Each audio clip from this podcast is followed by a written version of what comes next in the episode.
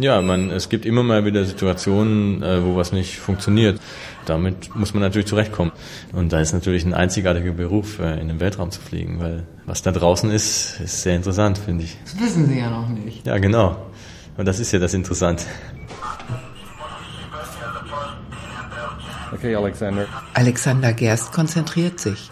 Im königsblauen ESA-Anzug sitzt er in seinem Space-Modul und trainiert den Funkverkehr mit dem Boden.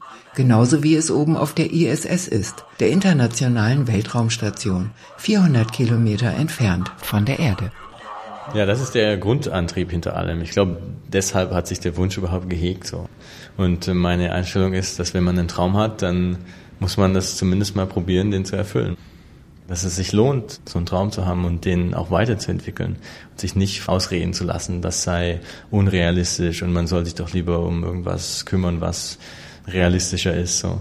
Und ich denke, dass uns das die Kinder voraus haben, dass sie viel mehr die Möglichkeit haben zu träumen, sich vorzustellen, wie das wäre, wie jenes wäre, was wäre, wenn ich, wenn ich diesen Beruf hätte, was wäre, wenn ich das hätte. Als Erwachsene ich weiß nicht, vielleicht haben wir uns diese Kreativität selbst ausgeredet. Vielleicht hat uns die Realität gelehrt, dass wir uns lieber auf eine konkrete Aufgabe konzentrieren, die vielleicht nicht unserem Traum entspricht, aber die einigermaßen ein gutes Resultat für unser Leben beschert, macht ja auch Sinn. Aber ich denke trotzdem, wir haben nur dieses eine Leben so. Wir leben das und das ist unsere Chance, unsere Träume zu verwirklichen. Und ich denke, wir sollten die nicht so leicht über Bord kippen, bevor wir es nicht probiert haben. Alle ISS-Module stehen hier in der Trainingshalle der ESA, originalgetreu nachgebaut. Rund 20 Kubikmeter misst der Raum, in dem Alexander Gerst die Bedienung der robotischen Geräte trainiert. Auf der Weltraumstation ist es das Büro. Genau, dies ist der Raum speziell für das Robotertraining der Raum ist dafür da und auch dieser Tisch, den man sieht, um so eine Enge zu simulieren, damit man sich damit zurechtfindet später auch. Zwei Jahre dauert die Ausbildung für die ISS-Station im deutschen ESA-Zentrum in Köln. Die Vorbereitung auf die Soyuz-Rakete erfolgt in Moskau. Der 34-jährige Geophysiker hat einen vollen Stundenplan. Normalerweise an so einem Tag wie heute hätte man eine Mischung aus verschiedenen Unterrichtsstunden, zum Beispiel Orbitalmechanik, aber auch wissenschaftliche Sachen, Relativitätstheorie, Mikroskopie, Biologie oder auch mal eine russische Stunde zwischendurch. Russisch ist sehr wichtig, weil wir das lernen müssen später für den Start mit dem Soyuz-Raumschiff. Der Trainer für den Bereich elektrische Systeme und Kommunikation ist Norbert Brauer. Im Kontrollraum nebenan übernimmt er die Rolle des Bodenpersonals. Das, was Sie jetzt im Hintergrund auch hören, diese Unterhaltung vom Boden zur Raumstation, die wird dann hier auch nachgespielt. Das heißt also, hier würde jetzt dann sozusagen der Instruktor sitzen und dann mit dem Astronauten so kommunizieren, wie es eben auch zwischen Bodenstation und der Raumstation der Fall wäre. Ne? Das schwebende Forschungslabor ISS ist die größte von Menschenhand gefertigte Konstruktion, die jemals durch das All flog. Gewicht 455 Tonnen. Mit einer Länge von 100 und einer Breite von 80 Metern hat sie eine Spannweite so groß wie ein Fußballfeld. Also ich denke, am Anfang dauert es schon eine Weile, bis man sich dann zurechtfindet. Ich, ich kann das ja auch nur aus den Erzählungen von meinen Kollegen wiedergeben. Aber ja, das ist schon eine Umstellung. Alle Systeme und Abläufe müssen im Schlaf beherrscht werden, bis es losgeht. Wir sehen, nebenan ist der Raum, mit dem wir trainieren, wie man den europäischen Raumtransporter, den ATV, an der Raumstation andockt.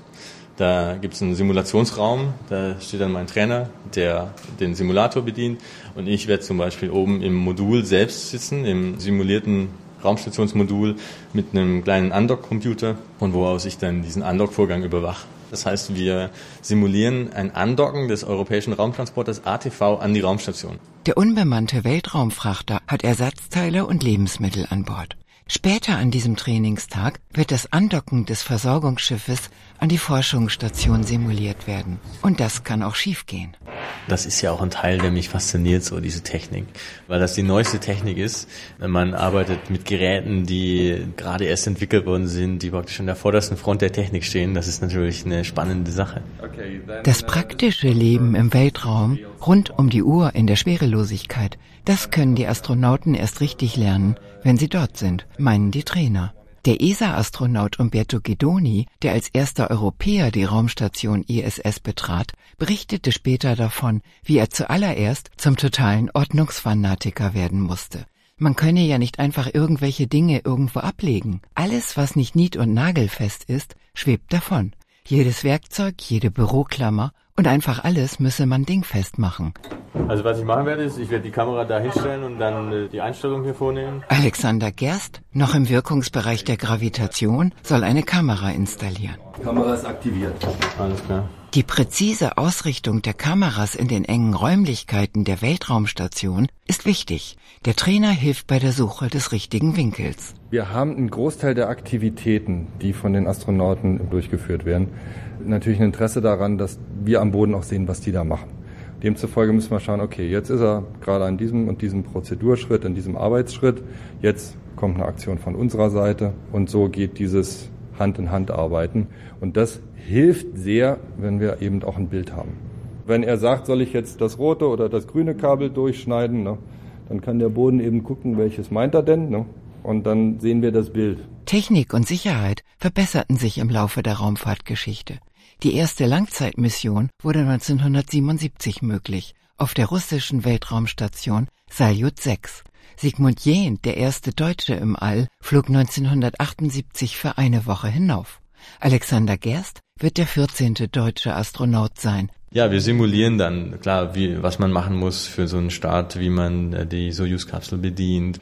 Aber im Hinterkopf weiß man natürlich immer, dass man eigentlich nur in einer kleinen Box sitzt und einen Joystick in der Hand hat und dass das eine Simulation ist. Aber was man dabei nicht simuliert, ist das Gefühl, das man dabei hat, wenn man tatsächlich auf der Spitze von einer Rakete steckt. Und zu sehen, wo meine eigenen Grenzen sind und wie das Gefühl ist, wenn ich zurückschaue auf die Erde. Der Flug dauert um die zwei Tage. Im Prinzip ist das gar nicht so weit. Man ist innerhalb von acht Minuten im Weltraum. Der Weltraum fängt 100 Kilometer über uns an, so das ist eine Stunde Fahrt, wenn man mit dem Auto senkrecht hochfahren könnte. Das ist gar nicht so weit weg. Man freut sich dann bestimmt natürlich am meisten drauf, seinen Heimatort zu sehen, wenn man zum ersten Mal über seine Heimat drüber fliegt, aus 400 Kilometer Höhe und von oben runter schaut. Ich wollte gerade sagen, man ist nicht aus der Welt, aber man ist es.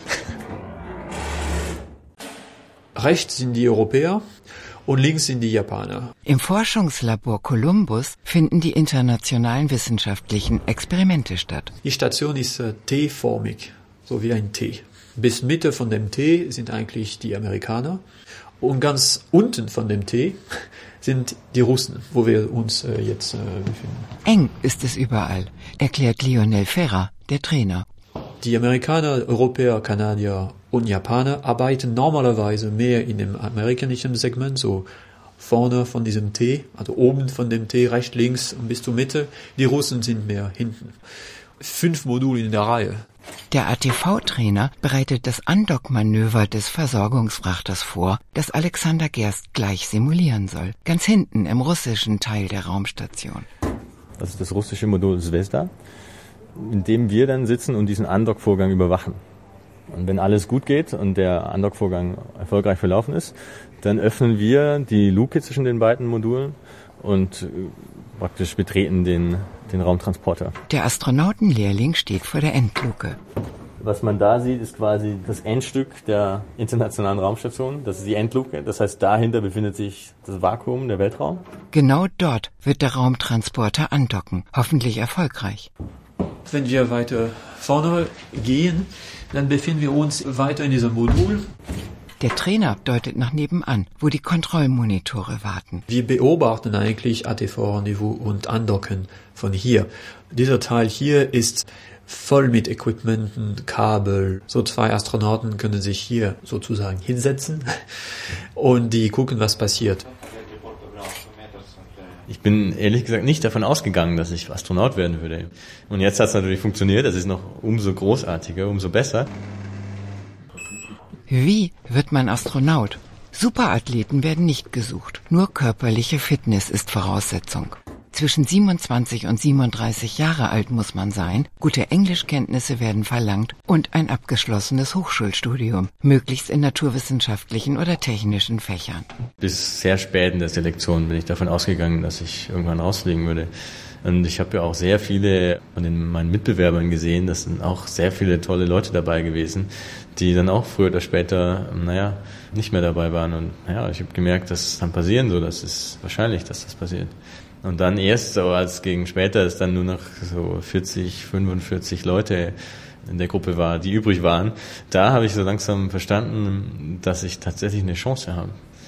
Und da bin ich dann tatsächlich erst so richtig mit dem Gedanken in Berührung gekommen, dass ich tatsächlich vielleicht mal Astronaut sein würde. Den hatte ich vorher nie zugelassen, weil ich natürlich auch nicht enttäuscht sein wollte.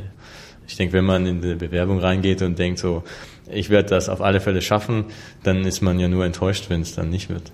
Und davor hatte ich tatsächlich ein bisschen Bammel, weil ständig natürlich der Gedanke kommt so, hoppla, äh, stell dir vor, du würdest das werden, wie großartig wäre das? Und der logische Teil in einem sagt so, naja, denk da mal besser nicht so deutlich drüber nach. Ich wollte es eigentlich nicht an mich ranlassen. Ich habe gesagt, so, ich, ich möchte da gar nicht drüber nachdenken, weil das würde es nur schwerer machen. So. Ich will das außen vor halten, bis ich weiß, dass ich wirklich jetzt eine sehr gute Chance habe. Und das ist mir zum Glück auch gelungen, aber das war nicht einfach, war eine, keine einfache Zeit. So. Alexander Gerst grinst. Wer schafft es schon, Astronaut zu werden? Ja, die Vorstellung der Astronautenkandidaten war in Paris und ich habe damals in Hamburg gelebt. Und ich dachte, okay, Jetzt ist Montagabend, am Mittwochmorgen werden die vorgestellt.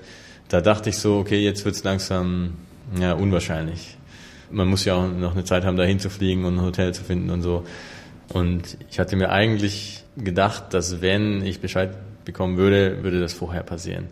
Nun, an diesem Montagabend bin ich eigentlich davon ausgegangen, dass es nichts wird, weil ich gedacht habe, die Zeit reicht einfach nicht. Und ich war gerade auf dem Weg aus meinem Büro raus, um neun Uhr abends äh, zum Schwimmen zu gehen, als ich einen Anruf auf mein Handy bekommen habe von der ESA und jemand von der Personalabteilung dran war und gesagt hat, möchten Sie Astronaut werden? Können Sie übermorgen früh in Paris sein um sieben Uhr? Ja, und da, das war dann der Moment, in dem ich verstanden habe, dass es jetzt soweit ist. Ja, seitdem hat sich mein Leben sehr verändert. Gehen wir weiter.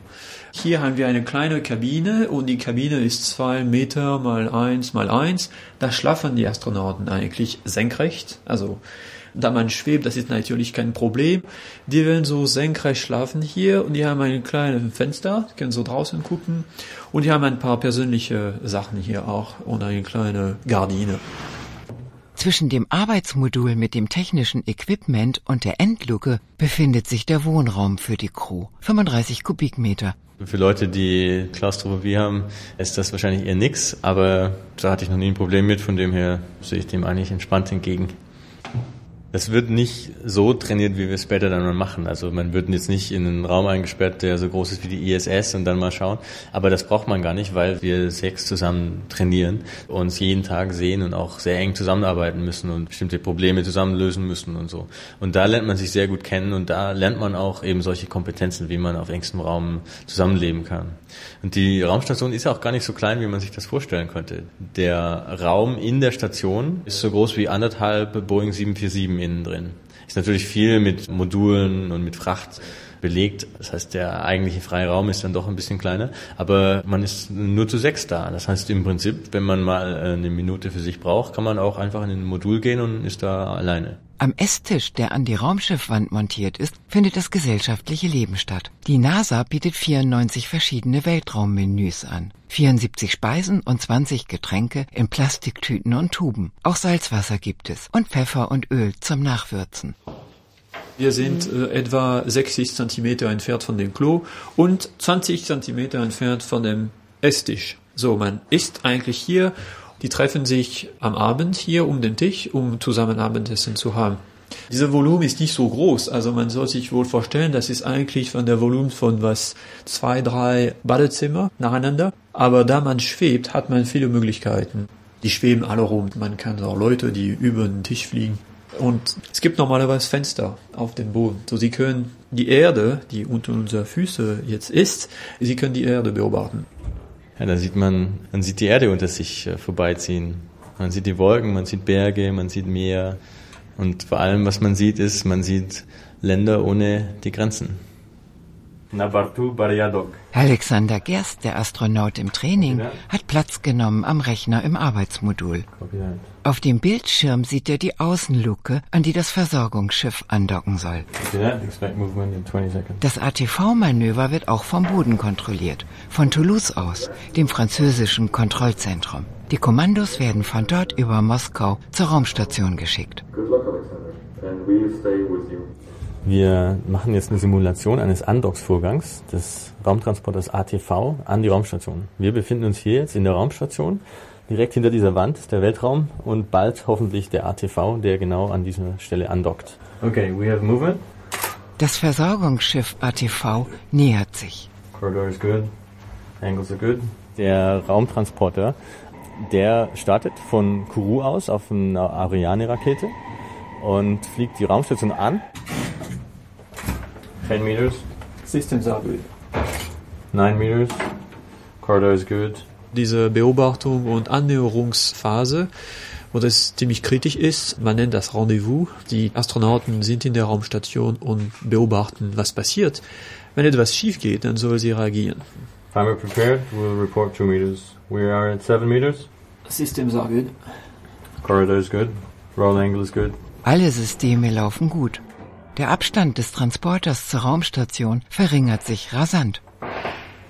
Six meters, drifting, drifting towards range of corridor. Systems are good. Okay. Ja, ist natürlich schon wichtig, dass man auch in einer Extremsituation dann die Nerven behält. Das ist ein wichtiges Kriterium. Meine Kollegen, die Piloten waren, die hatten auch schon äh, Situationen, die ernst waren, in denen sie die Nerven behalten haben. Bei mir zum Beispiel, ich habe auf Vulkan gearbeitet und da ist es natürlich auch immer gut, wenn man ruhig bleibt und die Nerven behält, auch wenn mal eine Situation kommt, die unvorhergesehen ist. Zwei Monate lang war Alexander Gerst in der Antarktis auf der Spitze eines Vulkans bei 45 Grad minus. In einer gewissen Weise ist die Antarktis ja sehr ähnlich wie der Weltraum, weil es ist eine lebensfeindliche Umgebung, in der man ohne fremde Hilfe, ohne Technik, ohne gute Kleidung und so nicht überleben könnte. Und wir sind da auch aus ähnlichen Gründen hingefahren. Ich habe damals ja meine Doktorarbeit äh, geschrieben und da Daten in der Antarktis gesammelt, weil wir einen Vulkan beobachten konnten dort, der uns Sachen verraten hat, darüber, wie Vulkane funktionieren, die wir sonst woanders nirgends sammeln konnten. We're at five meters. Prepare for corridor violation. Zwei Schatten sind auf dem Monitor zu sehen, für Laien nicht identifizierbar. Yes. Okay. We have a corridor violation. Der Astronaut in Spee prüft, ob das Schiff nicht etwa nach außen wandert, weg von der Umlaufbahn. Das Rendezvous zwischen Raumstation und dem Versorgungstransporter hat viele Tücken. Wenn eine der Raketendüsen eine Fehlfunktion hat, dann wird der Transporter die Raumstation rammen. Prepare for sending escape. So we're gonna be the red circle. Yes. Was man nicht trainieren kann, ist wirklich eine lebensbedrohliche Situation und wie man unter solchem Stress, den so eine Situation ja auslöst, reagiert. Und das ist was, was man tatsächlich nicht simulieren kann, so einfach. Und deswegen äh, hat die ESA wahrscheinlich auch Wert darauf gelegt, Leute zu selektieren, die Erfahrungen haben in Extremsituationen. Und das war ja bei mir der Fall. Das ist dadurch, dass ich in, bei minus 45 Grad in der Antarktis gearbeitet habe. Es waren ja in Extremsituationen auch in kleinen Gruppen auf Vulkanen für Wochen im Zelt geschlafen und so weiter. Das hat sicherlich eine Rolle gespielt bei der Selektion. Man hat minus 45 Grad, die hat man dann auch im Zelt. Aber naja, man hat auch mal einen Sturm, der einen zwei Wochen lang daran hindert, das Camp zu verlassen. Das heißt, man ist festgesetzt auf einem Gipfel von einem aktiven Vulkan und man muss zwei Wochen ausharren, bis der nächste Helikopter vorbeikommen kann. Now pressing escape. Starting timer. Stop timer. Monitoring escape. Der Trainer hat die Simulation beendet. Wo ist das Versorgungsschiff geblieben? Der Bildschirm ist schwarz nichts mehr zu sehen. Thank you very much. Thank you. Thank you.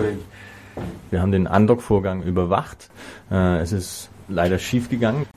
So, that's it for this uh, scenario. So.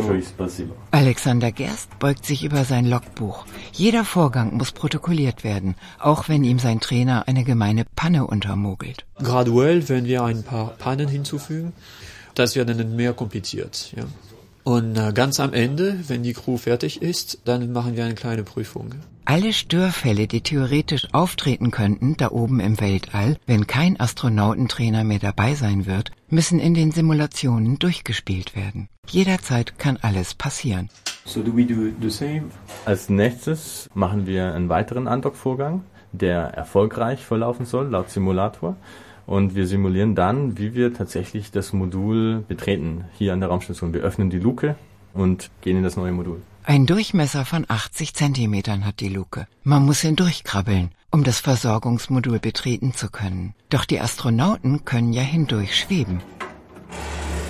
Also man sieht hier, wir haben auch oben diese Transportbeutel links, rechts und auch unten. Und natürlich, wenn man an der Station ist, in Schwerlosigkeit ist alles einfacher. Ja. Der automatische Raumtransporter ATV ist 10 Meter lang und hat einen Durchmesser von knapp 5 Metern. An den Außenwänden in Metallregalen sind die Transportbeutel verstaut. Mit dem Schnitt 1000 Kilo Versorgungsfracht. Er kann mehrere Tonnen Treibstoff und auch lose Fracht transportieren, wie zum Beispiel Essen für die Astronauten, neue Kleidung, neue Geräte oder Wasser oder auch Gas. Einen Rückweg zur Erde gibt es nicht für den Versorgungsfrachter. Er wird mit dem Abfall beladen, der sich in der Raumstation angesammelt hat und in die oberen Schichten der Atmosphäre geschossen, wo er verglüht. Alexander Gerst klappt sein Logbuch zu. Er ist gerüstet für das Weltall. Es ist eine Menge zu entdecken.